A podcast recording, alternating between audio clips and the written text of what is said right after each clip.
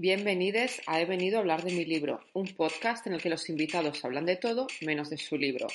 Hola, pues buenas tardes a todas y hoy hay un lujo de invitada que es Roberta Marrero, que es artista, ha sido también modelo, cantante, actriz, es autora de Dictadores, El bebé verde, Infancia, Transexualidad y Héroes del Pop, We Can Be Heroes, una celebración de la cultura LGTBQ+, y más recientemente el, poema, el poemario Todo era por ser fuego, poemas de chulos, eh, de, ay, estoy hoy espesa, poemas de chulos, trans y travestis. También, eh, también ha participado en la exposición de David Bowie y va a hablar sobre, bueno, dejaré como siempre las redes para que las sigáis, también para que conozcáis su trabajo si no lo conocéis como artista, que mezcla cultura pop, referencias autobiográficas y quiere hablar de la conexión entre el ocultismo y lo religioso con lo queer, el feminismo y el arte, nada menos. Así que, eh, si quieres elegir, explicar por qué has elegido un tema, este tema que no es nada fácil, es muy interesante. no es nada fácil. Eh, te voy a puntuar solo una cosa sobre la bio, todo es correcto, pero nunca ha sido modelo. Ah, ojalá, ojalá, ojalá hubiese sido modelo, pero me temo que no, que ahí no he llegado. Eh, ¿Por qué he elegido este tema? Esa es una buena pregunta. Eh, a raíz de publicar mi último libro, que es el poemario Todo era por ser fuego, publicado por Con tinta me tienes, eh, en el poemario, eh, en realidad, hago una cosa que, llevo haciendo en mi trabajo desde el principio, que es usar las imágenes religiosas católicas. En este caso, en los poemas. Y curiosamente, a mucha gente que me, ha, que me ha entrevistado a raíz del poemario les llama mucho la atención esto. Entonces pensé, pues esto es un buen tema. Como tú además me, has dado carta blanca para, para, para, elegirlo, para elegir de qué vamos a hablar, esto me parecía buen tema. Además, es una, eh, es una tradición esta de lo oculto eh, y lo católico, que el catolicismo, de todos modos, es un tipo de, ocultismo. esta mañana estuve buscando la definición según Google de lo oculto y la definición según Google de lo religioso y se supone que lo oculto es como está como más ligado a, cosas que no están probadas y lo religioso es como que esto sí es verdad. Eh, lo cual es absurdo porque nada está probado y al final todo tiene que ver con lo oculto. Y la religión católica en concreto mama mucho eh, del paganismo al final. Es una religión bastante interesante, eh, bastante terrorífica también, pero lo terrorífico no quita lo interesante, muchas veces va de la mano, pero es una religión que, que cogió un montón de los mitos paganos y los reconvirtió en otra cosa.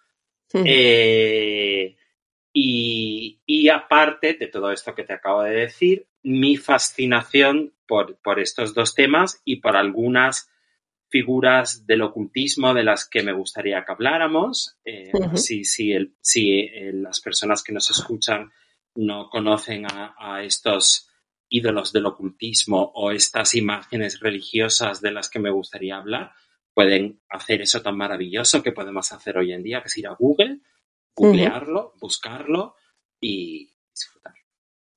Sí, pues adelante, tú, tú dirás por dónde quieres empezar, porque además sí que tienes razón en que el, el catolicismo, que genera cualquier religión, está muy unida también a lo pagano, se tenían que adaptar si querían conseguir adeptos.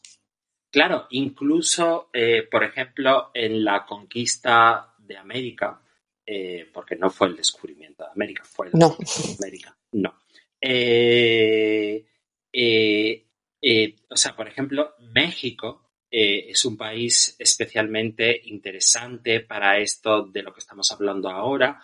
yo tengo un libro que se llama Ultrabarroco Mexicano. Es un libro de fotos que tiene un pequeño texto. Creo que es de un fotógrafo japonés. Ahora no recuerdo eh, el nombre, pero el título en inglés, o sea, la traducción al español es ultrabarroquismo mexicano, creo que es. Es un libro que, que, curioseando en una librería de Londres en los años 90, lo encontré y me lo compré.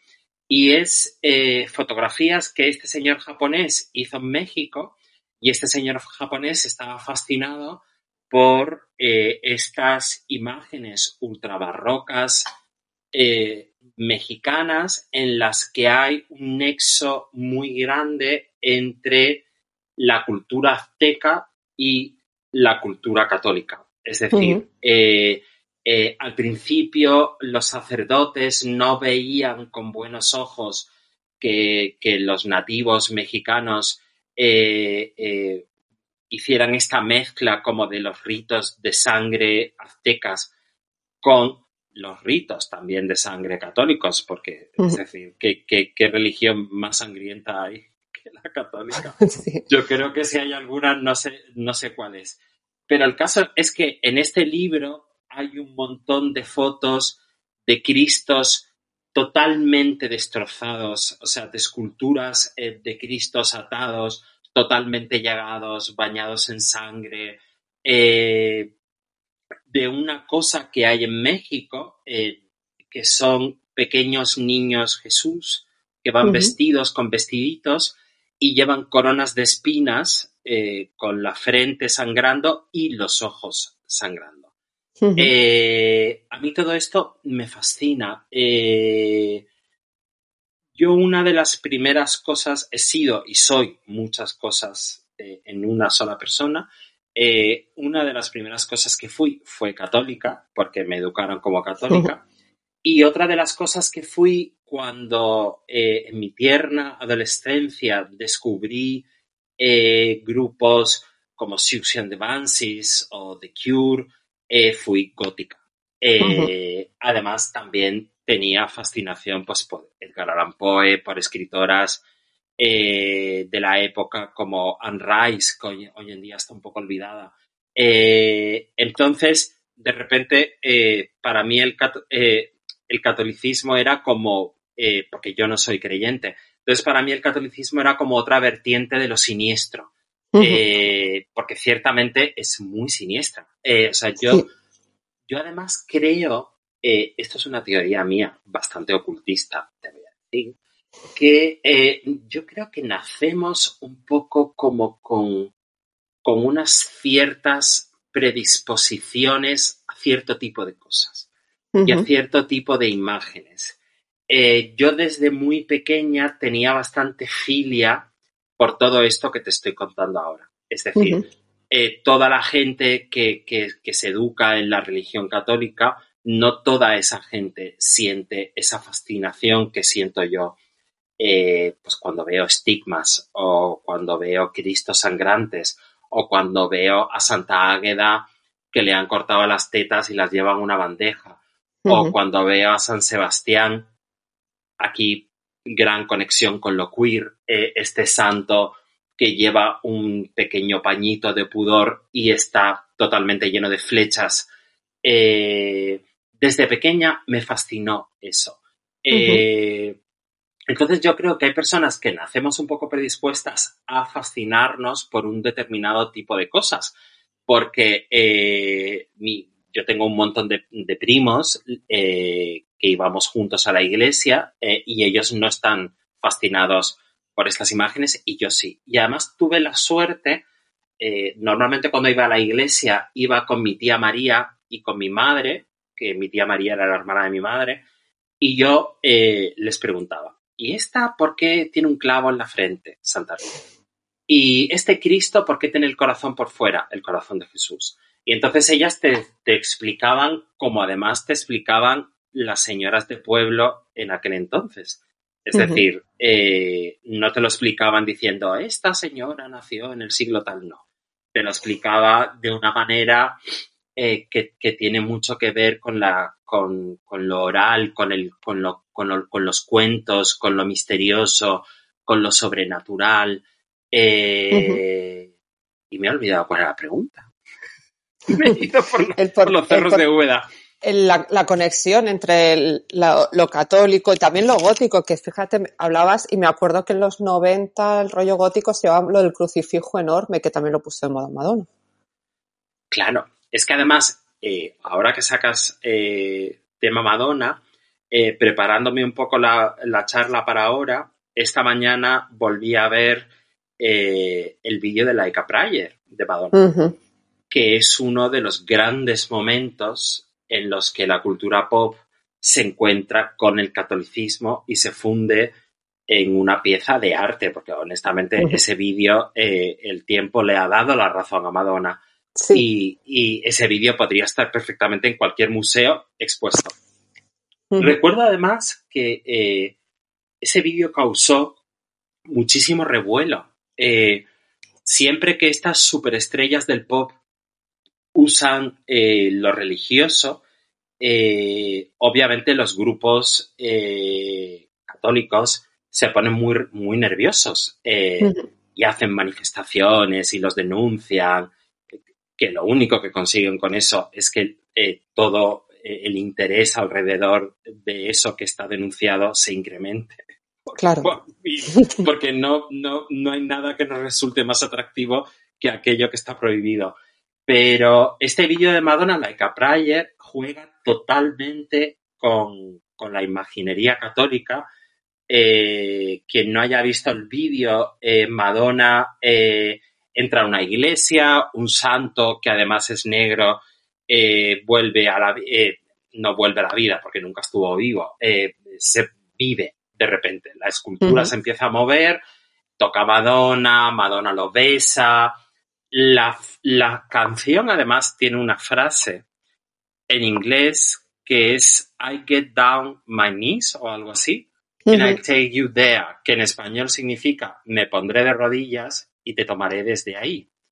Lo cual puede ser visto como una adoración, como una comunión, que te den la comunión, pero también como una mamada. Es decir, estas cosas que hacía Madonna, que, que, jugaba totalmente con lo sexual. Que fíjate, eh, luego hay un montón de imágenes eh, del catolicismo que son altamente eróticas. Eh, las vírgenes eh, del barroco italiano tienen, tienen caras bastante sensuales, por ejemplo, esas bocas como medio entreabiertas. Eh, hay un cuadro de Caravaggio que se llama La incredulidad de Santo Tomás. Caravaggio era un pintor que pintaba claroscuro, eh, que además era marica. entonces podemos presuponer que había bastante intención en el homoerotismo de esta imagen, que es un grupo de eh, tres apóstoles eh, a los que se aparece Jesucristo resucitado y está Santo Tomás que no se creía que Jesucristo había resucitado. Entonces en la imagen Jesús, un Jesús muy guapo, además, con el torso desnudo, le coge la mano a Santo Tomás y le mete un dedo en el estigma. Eh, es una imagen altamente erótica. Eh, entonces Madonna no iba tan desengañada. Pero es como la Santa Teresa de Bernini, creo que es también el, éxtasis ah, de Santa Teresa, que dices, bueno, esto es un éxtasis, es un orgasmo, claramente. Claramente. Hombre, ¿y tú has leído los poemas de Santa Teresa? Hace años, alguno. Bueno, eh, pero te acordás lo más famoso sí es el vivo sin vivir en mí, muero porque no muero, que es em, deseo sexual total.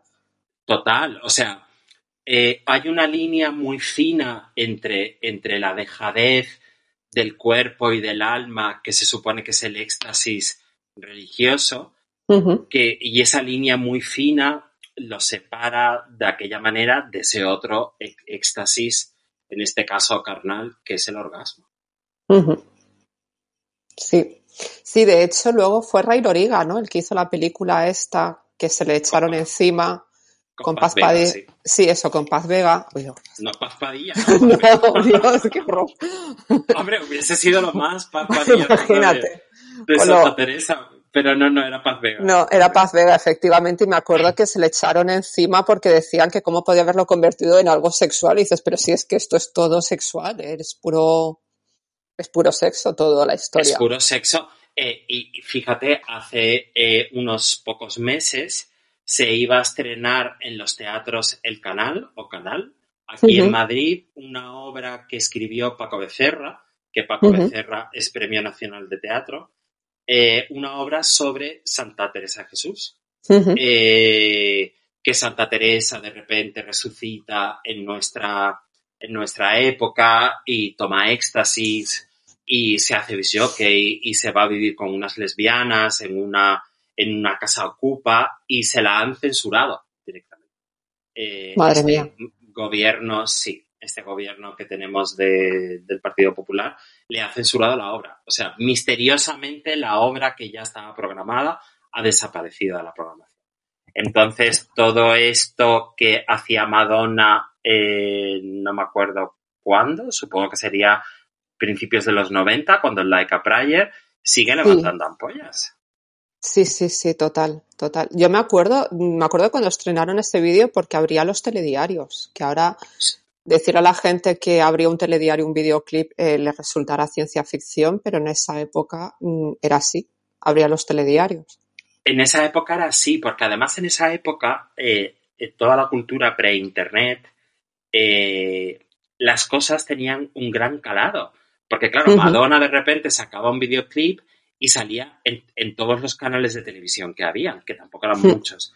Es decir, hoy en día, eh, como que eh, todos estos trending topics de Internet duran dos días, luego se desaparece y hay 500 millones de trending topics eh, cada día. Sin embargo, en aquella época los escándalos eran buenos escándalos. Sí, sí, sí eran fuertes. Y es curioso porque también hablabas de lo gótico, que a veces me da la sensación de que es un poco el rechazo, ¿no? También a, lo católico y hablabas de la fascinación que ejercen ciertas imágenes en nosotros cuando somos pequeñas, ¿no? Y entonces me da la sensación porque casi toda la gente que conozco que ha tenido una educación católica ha acabado teniendo una fase gótica em, y casi todo, y si tú miras todo todo el rollo gótico, juega siempre, siempre ha jugado con eso, ¿no? Como me revelo, me, pero me atrae, pero me repele y también me intereso en lo oculto.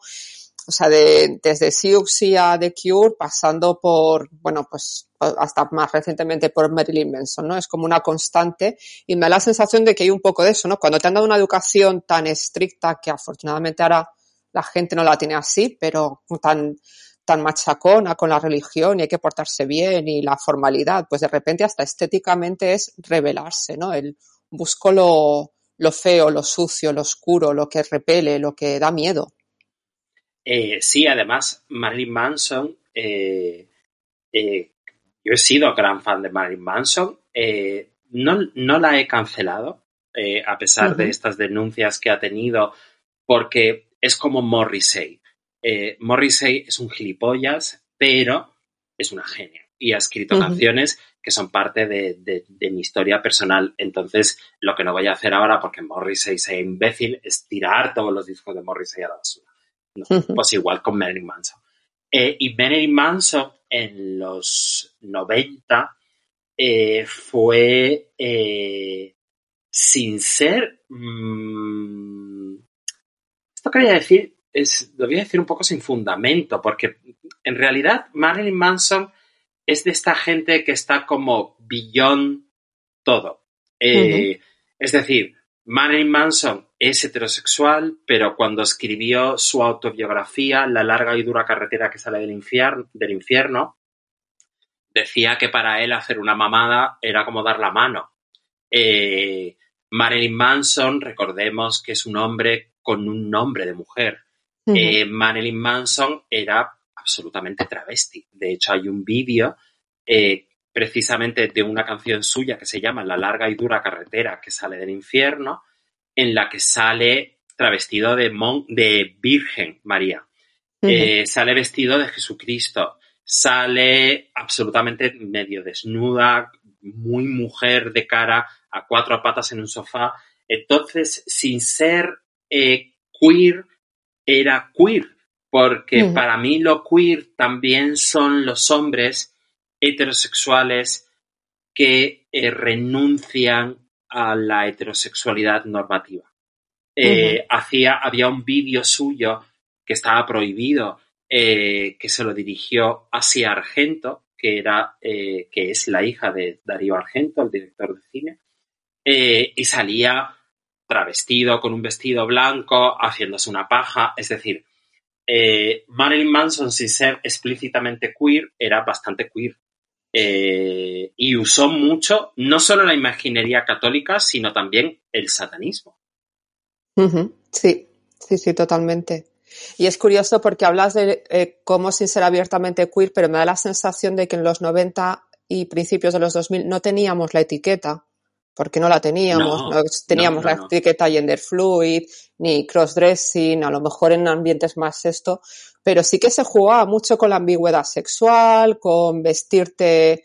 Yo, por ejemplo, recuerdo ponerme mucha corbata, em, con chicos que también se pintaban bastante, aunque no fueran góticos, y no teníamos la etiqueta, ahora sí las hay, y creo que a veces el no haber tenido la etiqueta nos ayudaba a lo mejor a navegar todo eso, ¿no? Que no, no te podían poner ninguna...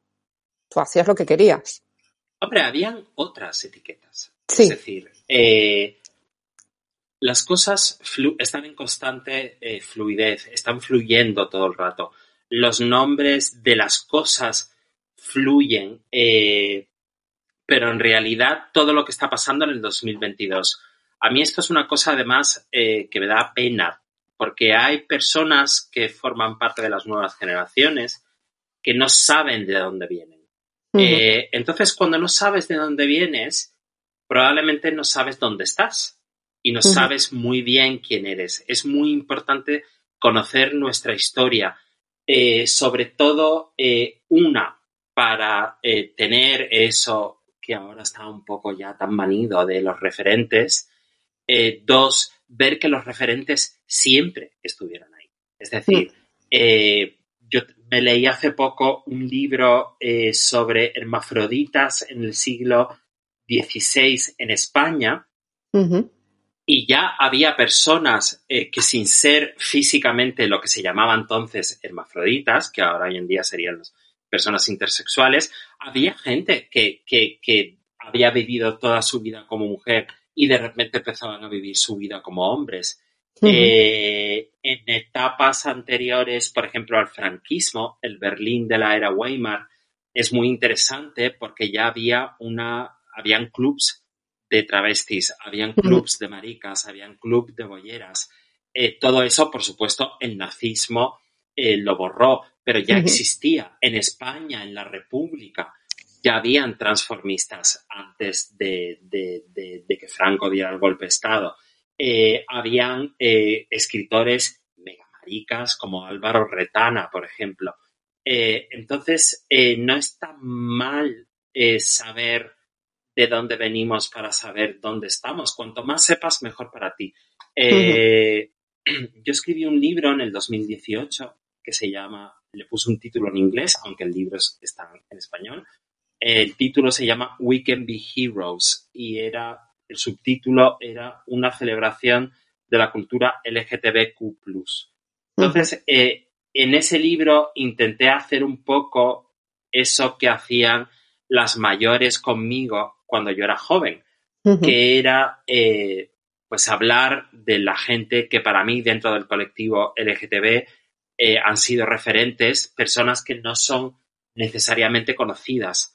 Eh, pues eh, hablaba además de gente que tiene que ver con lo que estamos hablando ahora, de gente como Kenneth Anger, que es un, es un porque sigue vivo, es un cineasta que hizo películas en las que mezclaba explosivamente el ocultismo, porque este, él era, es seguidor de Aleister Crowley, al que también nombro en el libro, eh, y mezclaba toda esta eh, cosa como luciferina con el mariconeo más, o sea, más de volverte loca.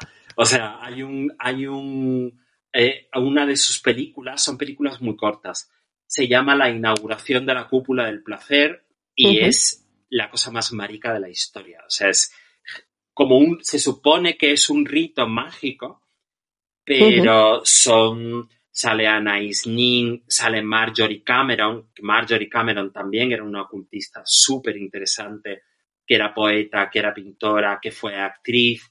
Eh, Entonces, eh, en, este, en esta película, que además está rodada como con unos colores mega chillones, eh, son ellas comiendo joyas, unos chulos. O sea, es todo como.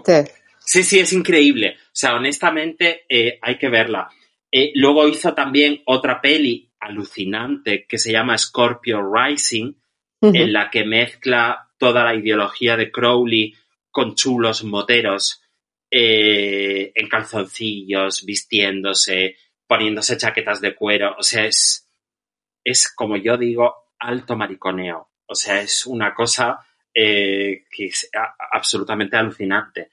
Y además, Alistair Crowley, que es este señor que fue un ocultista, eh, era, fue nombrado en Inglaterra el hombre más perverso del mundo. era un señor bisexual, era un señor que a su manera, sin tener la etiqueta en ese entonces, era feminista porque abogaba por lo que él llamaba la mujer escarlata, que eran mujeres que eran dueñas de su propio destino, eh, mujeres que se rebelaban contra lo establecido. Marjorie Cameron era una mujer escarlata. Eh, Crowley eh, hacía magia sexual, hacía, o sea, utilizaba el sexo de manera ritual y hacía sexo con mujeres. A veces se travestía y pedía que un señor lo sodomizara. Y Crowley tuvo, murió un poco no siendo muy conocido, pero luego los Beatles lo incluyeron en esta portada que sale un montón de gente. En la del Sgt. Pepper's. en ese. Pues ahí sale Aleister Crowley. Entonces, de repente tuvo un resurgir eh, y gente, pues yo qué sé, desde David Bowie a, Kenneth Anger, un montón de gente lo ha reivindicado después y es una de las figuras más eh, influyentes del siglo XX. Que Crowley estuvo viviendo una temporada en Berlín porque... Ah, sí. Vino durante la República de Weimar y se quedó loco con lo que había visto aquí porque, por lo claro, no lo, no había en ningún otro sitio. Y se instaló brevemente. Entonces, porque quiso crear aquí como un culto o algo, pero no, no le salió bien. Yo creo que la gente aquí va como ahora, un poco más a lo suyo, ¿no? Pero... Pues fíjate, no me yo me leí una biografía muy, muy buena de Crowley que escribió un señor que además conoció a Crowley que se llama eh, John Simmons. Es una biografía maratoniana porque tiene como 900 páginas. Eh, pero no me, no me claro, es que tiene tantos datos en 900 páginas claro. que fíjate que no, me acordaba ni lo de lo de Berlín, pero es que le pega todo. Es que yo lo que me interesa mucho es la República de Weimar, precisamente por eso de que todo valía, absolutamente todo. Em, y claro, le he leído varios libros sobre el tema de Weimar y, los cabarets y cómo era la escena aquí y me llamó la atención muchísimo eso, ¿no? Lo de que Crowley había estado aquí y que hasta él era demasiado incluso para sus estándares y pensaba, ¿cómo debía ser esto? debía ser Sodoma y Gomorra, ¿no? Hombre, pues imagínate, eh, hay una, eh, hay una eh, biografía de Marlene Dietrich que escribió su hija, María Riva. Sí, la es Muy, la tienes. Es muy interesante porque María Riva amaba a su madre, pero al mismo tiempo la odiaba. Que es una cosa que pasa, pasa muchas veces. No, eso es así.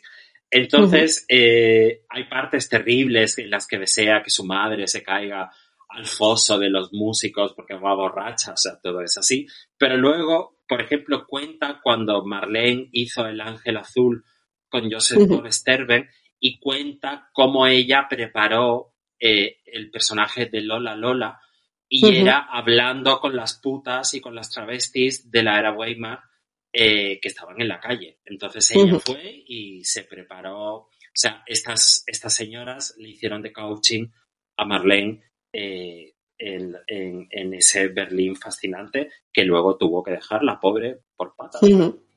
Luego es muy gracioso porque si vas al Museo del Cine aquí en Berlín... Eh, sí, yo he estado, es, yo he estado. Es que parece prácticamente el Museo de Marlene Dietrich porque es toda su ropa, todos sus baúles, todas sus cosas. Digo, madre mía, si se tuvo que ir por patas. Ya, ya. Y de hecho ella volvió cuando, cuando, cuando se reinventó como cantante. ella volvió a Berlín y, y en el teatro hubieron amenazas de bomba. Eh, porque no, porque claro, fue la alemana que eh, luchó con los norteamericanos contra el nazismo. Eh, entonces, en Berlín, mientras estuvo viva, era un personaje bastante controvertido, pero está enterrada en Berlín. Yo he ido a, su, a, su, a, su, a su tumba. Sí, yo cuando la pandemia que no se podía hacer nada aquí porque lo cerraron todo, fui a verla y la encontré enseguida porque es la que estaba llena de flores. Sí, yo fui, yo fui con mi ex marido, que el pobre tenía mucha paciencia con mis cosas. Eh, entonces íbamos normalmente a Berlín porque celebrábamos nuestro aniversario en Berlín. Y yo siempre que iba, siempre iba al Museo del Cine, no solo porque está todo lo de Marlene, sino porque está también las cosas de Bourneau, eh, El gabinete del doctor Caligari, que también es una película súper ocultista, El Nosferatu, que también es una película súper ocultista. Eh, y un día le pedí que me llevara a ver la tumba de Marlene y cuando entramos, la señora que llevaba el cementerio nos vio y nos señaló con el dedo dónde, estaba, dónde estaba la tumba de Marlene, porque sabía perfectamente que íbamos a ver a Marlene, claro. Sí, pero yo creo que es como con la de Nico, ¿no? Que vas ahí a Grunewald y, y vamos al cementerio y dices, ya, ya sabes, cuando ves a alguien merodeando por el cementerio de Grunewald, sabes que va a ver a la tumba de Nico. Sí, total, porque por ejemplo, este que está en París, que también he ido, donde está Oscar Wilde y Jimi Hendrix y todos estos, no me acuerdo cómo se llama ese cementerio. El Père Lachaise. Este es como más turístico, porque claro, ahí está enterrado hasta todo el mundo. Pero claro, este, por ejemplo, donde está Nico o donde está Marlene, están ellas. Yo no recuerdo ninguna otra famosa enterrada donde está Marlene. No, no, no, no, es, es la única. Y lo mismo que en el de Nico, que aparte el de Nico, como está, para la gente que no nos, que nos escucha, está literalmente en mitad del bosque. A una, oh, a una media hora de Berlín. Ah, pues es el, lo llaman el cementerio de los suicidas, porque había mucha gente que se suicidaba tirándose al Havel y entonces no les salía a cuenta traer los cadáveres de vuelta a Berlín. Entonces los arrastraban y los enterraban ahí. Entonces hay, hay muchas tumbas que directamente pone sin identificar, pone un becan desconocido, porque los cuerpos ya están en un estado de descomposición que era imposible determinar incluso el género.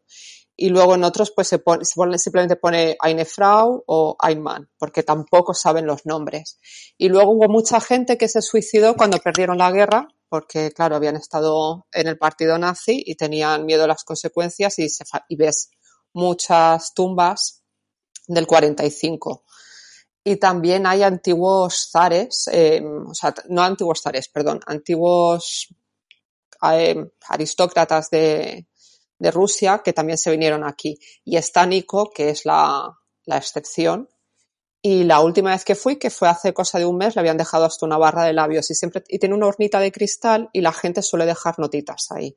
Y siempre me pregunto qué es de, la de las notas de la urna de cristal porque las renuevan continuamente. O sea, no siempre están las mismas.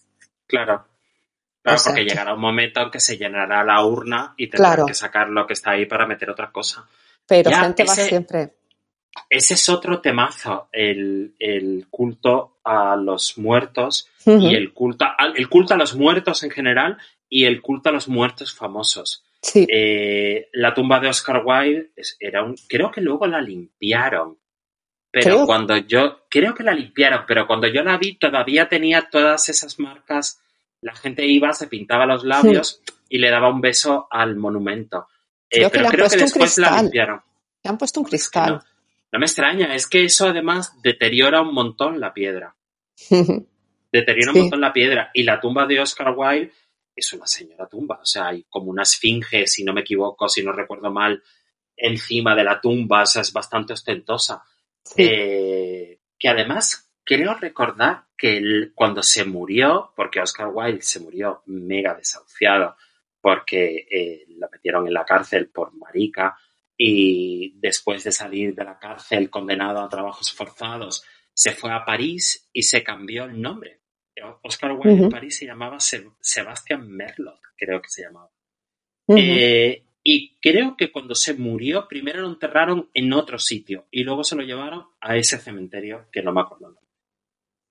Sí, el Père Lachaise. Sí, pero pero hay un, todo un culto. De hecho, me acuerdo que cuando se murió Kurt Cobain se negaban a enterrarlo en muchos cementerios, lo dijo la, la Courtney, bueno, Love ya la llamó la Courtney, eh, la Courtney para los amigos. Y ella misma decía que nadie lo quería, nadie lo quería porque tenían miedo de que se convirtiera en un lugar de peregrinaje. Y entonces al final lo que se ha convertido en un lugar de peregrinaje es el parquecillo, que lo llaman parque, pero en realidad es un, son cuatro metros cuadrados de césped con un banco que hay al lado de lo que era su casa. Y entonces ¿y, tú, ¿y, tú, sabes dónde lo enterraron al final? Pues eh, ese, bueno, a ver, es que sobre esto hay tropocientas mil leyendas urbanas. Em, o sea, yo me acuerdo de una, la leyenda urbana más rara que escuché es que parte de las cenizas las tenía la Courtney en un oso de peluche y que en un aeropuerto eh, salieron por, el por la ventilación. O sea, he escuchado cosas muy raras de esto. Y luego ella dijo una vez que, había, que hay parte que está enterrada en un, en un cementerio budista, que no quiere decir cuál es, pero no se sabe mucho. Porque o sea que no hay lugar de peregrinación. Está el, el Vireta Park, que es el parquecito. Sí, el, aparte de ese que este. acabas de decir, porque no hay una tumba no física. Hay, no, hay. Y yo creo que lo guardan en secreto, o sea, algo, algo harían, pero sí que he escuchado todo tipo de leyendas urbanas, ¿no? De cosas muy absurdas que... Pero no, no, no hay. Y si lo hay, lo tienen guardado bajo secreto de sumario.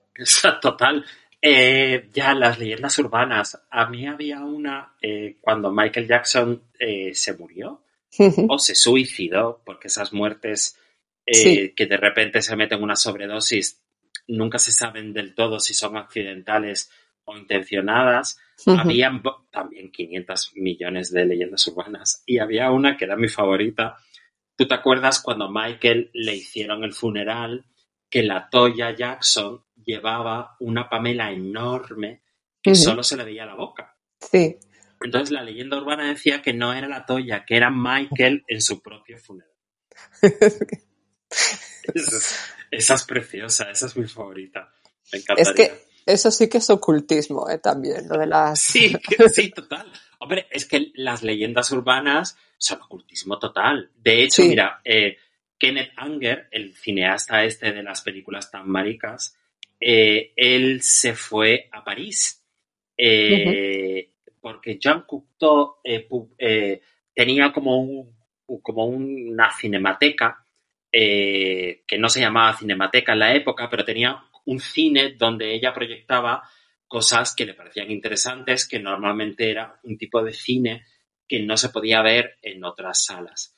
Y proyectó una película que hizo Kenneth Anger que se llama Fireworks que es una película de marineros, de es lo mismo otra vez, todo mariconeo sin parar.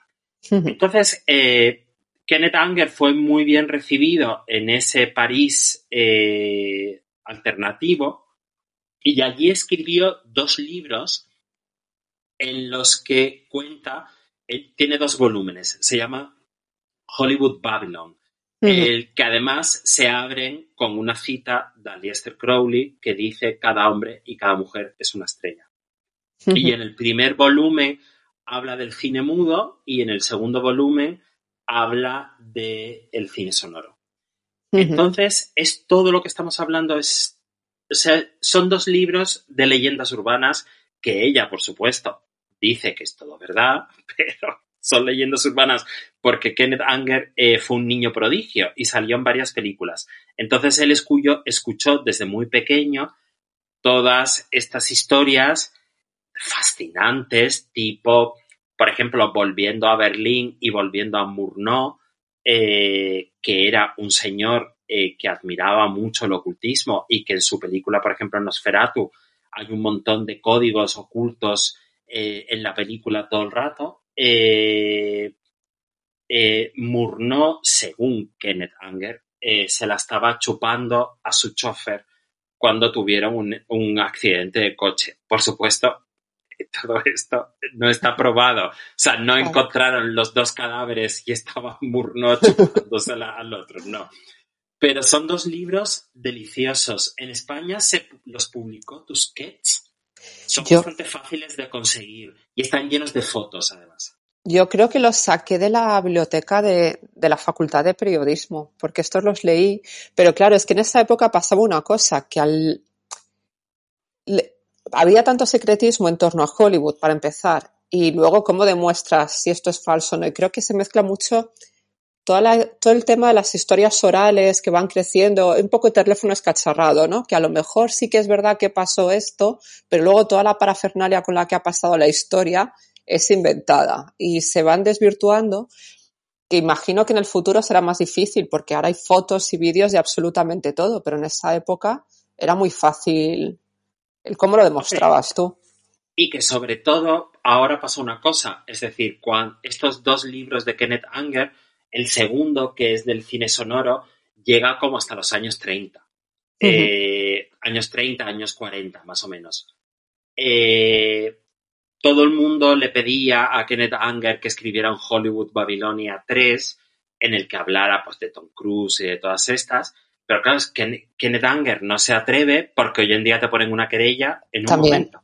Es decir, cosa que no pasaba eh, eh, en aquel entonces, porque es que Kenneth Anger contaba, eh, no me acuerdo a quién Rodolfo Valentino le regaló, Rodolfo Valentino le regaló un dildo Art Deco a no sé qué otra esto cuenta Hollywood Babilonia, por supuesto, no hay absolutamente ninguna prueba de esto.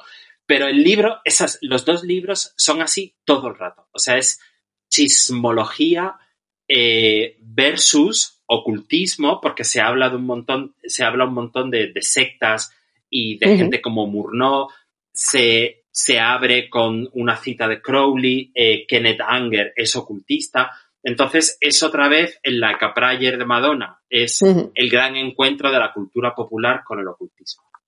Sí, sí, sí, total.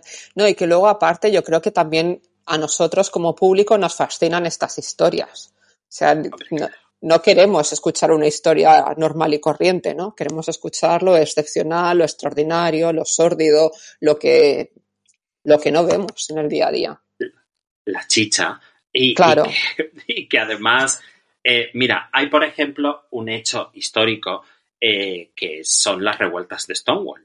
Eh, yo escribí un artículo hace poco, el, último, el último aniversario de Stonewall, el, el último orgullo, escribí un artículo para la revista Shanghai porque me leí las memorias de Jane County, que se han traducido al español este año, eh, y Jane County eh, estuvo en las revueltas de Stonewall.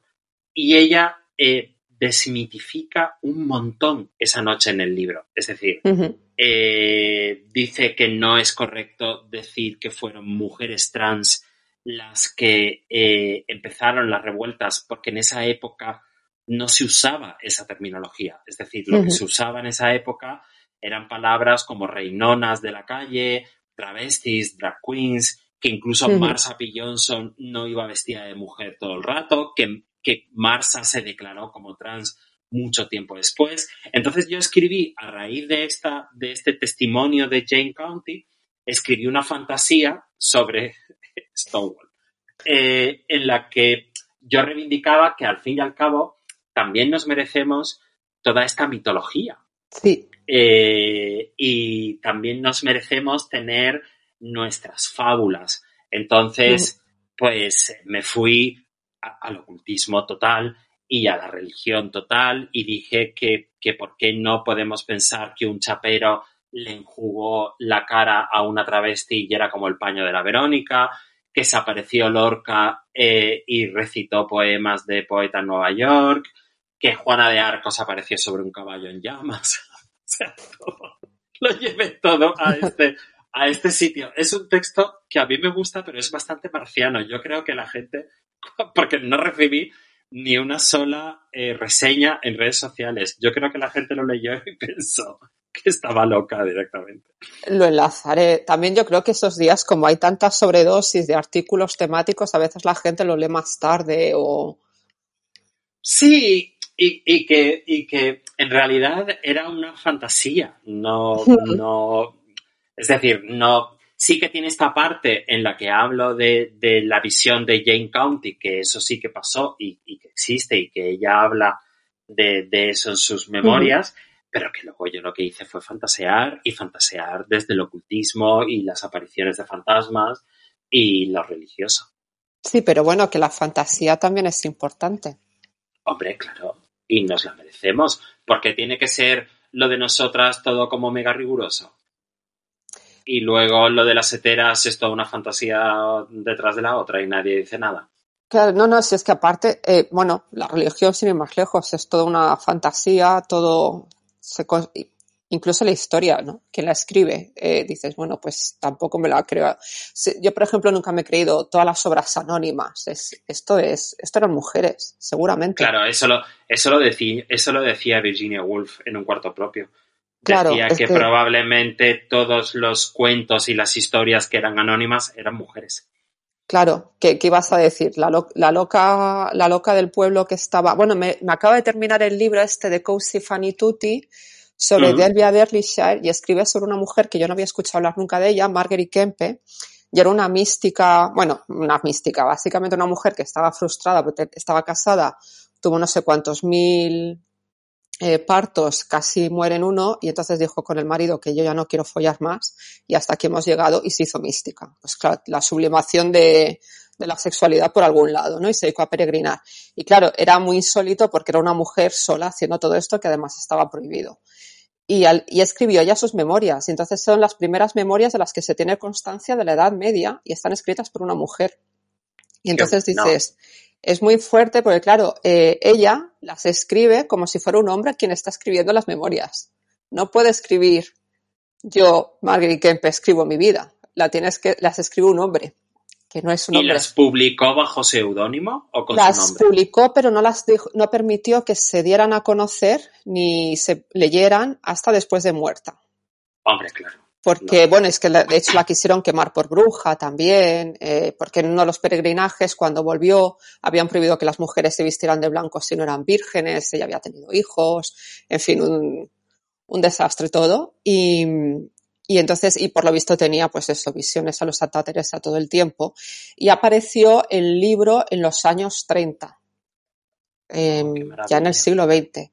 Y entonces resulta que vivía en el mismo pueblo en el que vive Cosi Fanny Tutti, y entonces fui ganando historias de, a raíz de las, de escribir sobre Delby Derbyshire, eh, Delia Derbyshire, es, y las sobre mujeres que han ido en contra de los tiempos, ¿no?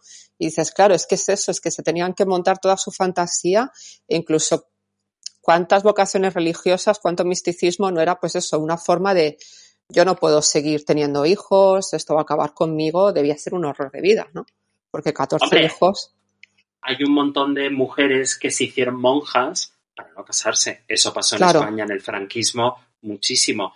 Pero luego también es verdad, y esto es una cosa que tenemos que respetar, que hay señoras que realmente ven a Jesucristo. Es decir, en el sentido de que, no en el sentido de que Jesucristo sea real, pero era real para ellas. Es decir, que el, misticismo y las visiones son tan respetables como, como cualquier otra cosa y son un camino que está ahí. A mí me encantaría ser una mística y tener visiones y que de repente me aparecieran estigmas, me parecería lo máximo, pero no me pasa. Es como Patti Smith, que yo lea, eh, no sé si fue en un libro o en alguna entrevista, eh, que además lo, decía también gente que cercana a ella, que ella no tomaba drogas porque ella ya tenía visiones per se, sin drogarse. Ah, pues puede ser. Hombre, Patti Smith tiene mucho de mística. Sí, sí, sí, sí. Tiene mucho de mística, porque además, eh, sin ir más lejos, Patti Smith es desde muy joven, de hecho, esto lo cuenta ella en cuando éramos unos niños, que ella se va a París a visitar la tumba de Rimbaud, eh, y Rimbaud, en cierto modo, en cierto modo no, Rimbaud era un místico. Eh, toda la temporada, una temporada en el infierno, está llena de referencias al ocultismo. Entonces lo de Patti Smith viene de, antes. Lo que pasa es que es verdad que se ha ido como más hacia el catolicismo. Sí. Que también, pero un catolicismo como benigno. Es decir, de repente no dice, eh, esto que hacéis es un pecado. No, ella está a su rollo, tiene sus visiones y sus cosas, pero no, no es castrante, no, no intenta hacer como, como, como ley de lo que ella piensa. No, de hecho, ella es bastante vive y deja vivir. Eh, en sí, general. sí, total, total, sí, total, total. Sí, no, no se eh, mete en jardines. No, como sí hace otra gente. O sea, por ejemplo, eh, Fabio Magnamara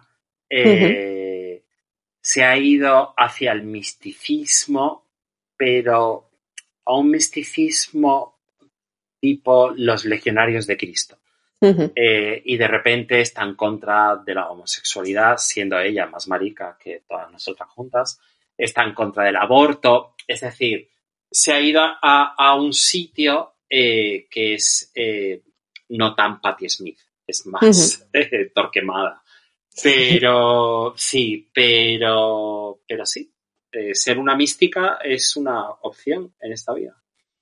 Sí, es como siempre me acuerdo de la película de Almodóvar en que Marisa Paredes dice que se le ha parecido a Cristo cortando la lechuga. Claro, porque tomaba, tomaba, drogas en esa, en esa época, en esa película.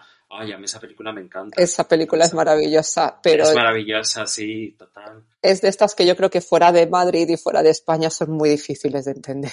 de verdad que lo creo. Hombre, es que, claro, es que ese retrato de las monjas eh, es muy español.